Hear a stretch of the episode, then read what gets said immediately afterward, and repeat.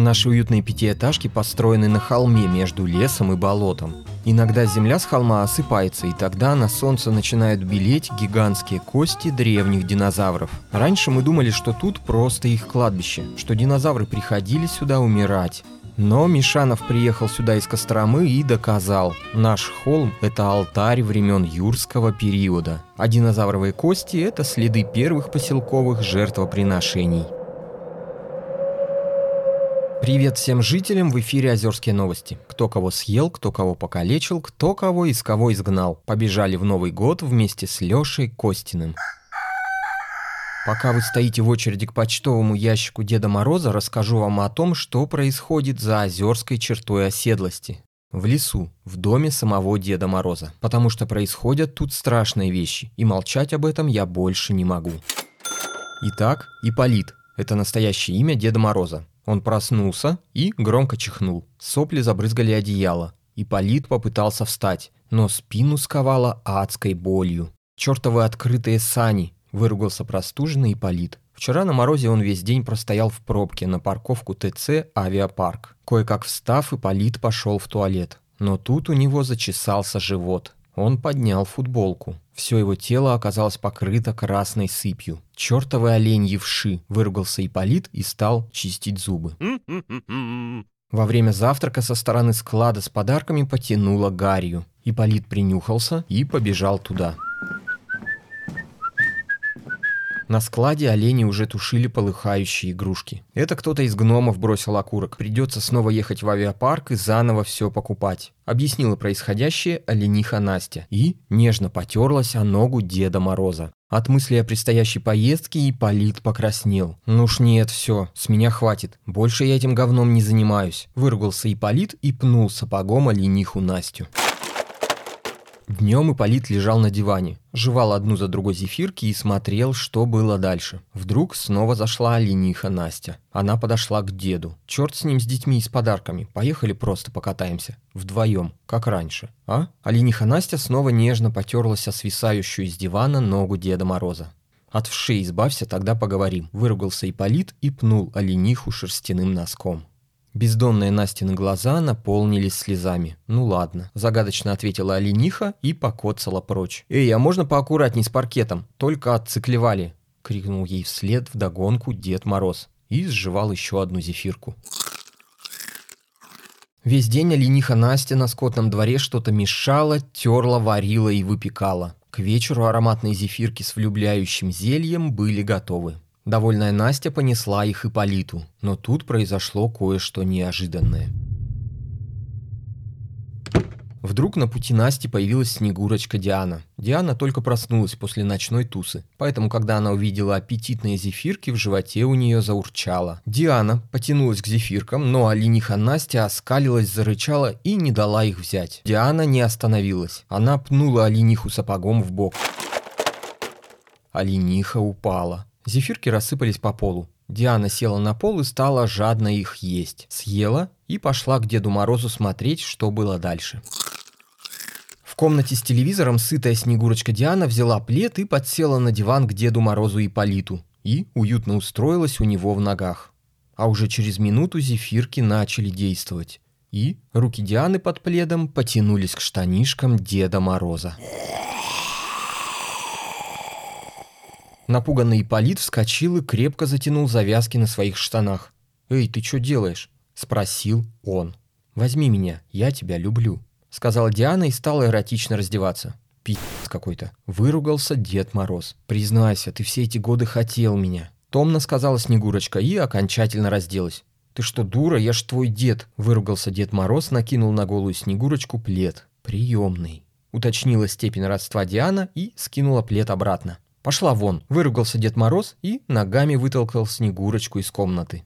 Потом поднял с пола и кинул ей вдогонку плед, трусики, лиф и шерстяные носочки с оленями. Благодаря лесной фотоловушке номер 7 мы знаем, что Снегурочка Диана не стала терпеть такого хамского к себе отношения и пошла не куда-то в фонд защиты детства, а пошла прямо к незамерзающему ручью. Тут, под мокрым камнем, много лет назад Диана придумала оставлять записки для своих родителей. Она не помнила ни маму, ни папу и ничего про них не знала, но верила, что они читают ее письма, оставленные под мокрым камнем незамерзающего ручья. Вот и в этот раз взбешенная Диана в пылу своих чувств написала папе гневный донос на Иполита. Написала, что он, Дед Мороз, к ней приставал и что даже ввел в заблуждение и изнасиловал, предварительно прикормив зефирками. Это письмо Диана положила под мокрый камень. Ей стало легче, и она вернулась домой. Хотела напугать Иполита, сказать, что нажаловалась папе и что папа теперь устроит ему взбучку. Но Иполита дома не было. И саней его тоже не было. И оленей не было. Куда он потащился посреди ночи, Диана не знала и стала за него переживать. From the top choir, one, two, three, four.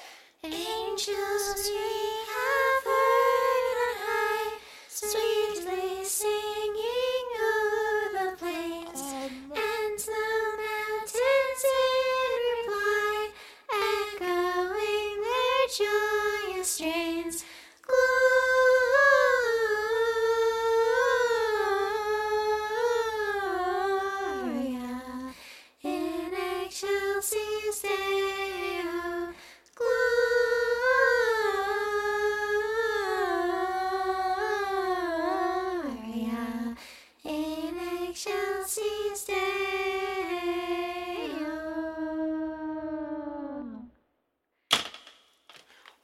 That's it. I quit. You will not see me here again trying to make this chorus work. This choir, whatever you want to call yourselves, you are terrible. I am done. I am done. You will not get me. Yay! She's gone. Yay! Now we can do it our way. Ready? You know it.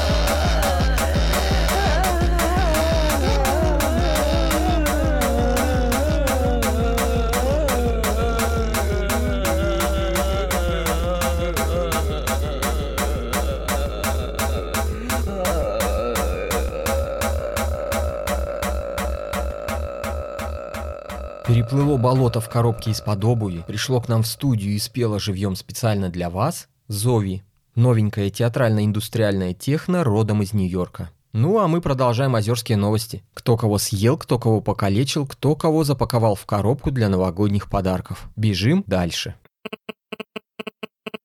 Не переживайте. Благодаря фотоловушке номер три мы знаем, что олени повезли сани с Дедом Морозом во Вкусвилл за новой порцией зефирок. Первой в упряжке скачет олениха Настя. Или нет? Подождите. Все-таки переживайте. Фотоловушка номер два только что сработала на движение. Это ужасный волк Фенрир бежит на перерез саням с Дедом Морозом. Сейчас попробую подключиться к фотоловушке номер один. Думаю, встреча волка с Иполитом произойдет где-то там. Да, так и есть. Фенрир выскочил из тьмы прямо на оленей в упряжке. Испуганные олени понесли, а выброшенный из саней Ипполит, кажется, он нашел смерть под их копытами. Ну вот, на этом наши новости про Деда Мороза могли бы закончиться, если бы не влюбленная в черствого старика олениха Настя. Пока испуганные олени несли по темному лесу прочь от волка, Настя нашла в себе силы выстегнуться из упряжки и вернуться к затоптанному Иполиту. Дед Мороз был мертв, но олениха Настя так сильно его любила, что просто не могла в это поверить. Эп, Она взгромоздила его тело себе на спину и по глубокому снегу в полной темноте повезла его... Да ну, не может быть. Если верить вшитому в ее загривок чипу, она направляется прямо к пещере царя леса, верховного озерского жреца. Пока нечисть на каникулах, а воскресительная машина в ремонте, только царь леса может помочь ей оживить Деда Мороза. Но поможет ли? Узнаем совсем скоро. Фотоловушки в районе пещеры царя леса вышли из строя много столетий назад. Но никто так и не решился пойти туда и починить их. Поэтому я передаю вам информацию, которую мы получаем от местных сов, филинов и зомбобелочек. Вот что они, перебивая друг друга, рассказывают нам прямо сейчас. Олениха Настя привезла тело Деда Мороза к пещере царя леса. Назови три его хороших поступка, тогда боги его воскресят. Обозначил свои условия верховный жрец. Олениха напрягла всю свою оленью память, но не смогла вспомнить даже одного хорошего поступка от Деда Мороза. Тогда царь леса только пожал плечами, закутался в волчью шкуру и удалился обратно в пещеру. Но даже после этого отказа влюбленная олениха не сдалась. Она снова закинула тело Деда Мороза себе на спину и куда-то пошла. Только что олениха Настя с мертвым Дедом Морозом вернулась в его дом и сразу же позвала Снегурочку. «Диана, послушай, нечисть на каникулах, оживительная машина на ремонте. Верховный жрец, тот еще козел, отказался помогать. Если ты любишь Деда Мороза, то помоги мне его оживить». Да я как-то к нему уже и подостыла. Было какое-то наваждение, да. Но потом я покакала, и кажется, это наваждение уже проходит. Пожала плечами Диана. Он нашел тебя младенцем в лесу, вырастил и воспитал. Даже без всякого наваждения ты должна его любить. Продолжила убеждать Диану олениха Настя. «Ну, наверное, да. А как я помогу? Я оживлять не умею», — ответила Снегурочка Диана. «Сразись с царем леса и убей его, чтоб по праву меча занять его место. Ты станешь царем леса и сможешь попросить богов оживить нашего Иполитушку», — сказала олениха Настя. «Я бы сама пошла и сразилась, но копытами очень неудобно держать меч. Их, видишь, всего два на ноге. Было бы их хотя бы три, как у черепашки-ниндзя». И Настя показала Диане свое неуклюжее копытце. Фотоловушки по пути к пещере снова сработали. А по информации от зомби-белок мы знаем, что смертельная битва Дианы и царя леса уже началась.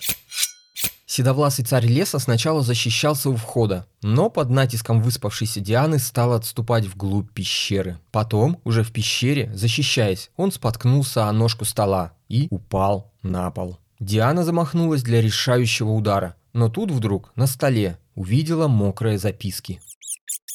Вы мне, конечно, не поверите, я и сам не поверил, когда услышал. Но информацию зомби-белок подтвердили еще два ушастых филина и даже сова Авакум. На столе царя леса лежали Дианины письма родителям. «Подожди, ты что, получается мой отец?» – удивилась Снегурочка Диана. «Да, я держал наше с тобой родство в тайне. Тебя бы убили, если бы узнали, чья ты дочь. Потому что верховный жрец не может иметь детей», – объяснил царь леса. «И что теперь? Я что, теперь должна выбрать, кому жить? Родному отцу или тому, кто меня воспитал?» Растерялась Диана. «Выходит, что так», – подтвердил ее опасение царь леса. Снегурочка Диана секунду подумала, а затем занесла меч над его головой, зажмурилась и нанесла смертельный удар. Правда, вот попала она мечом по голове царя леса или промазала, тут показания зомбо-белок и филинов разнятся. Какой выбор сделала Диана, узнаем только в новогоднюю ночь.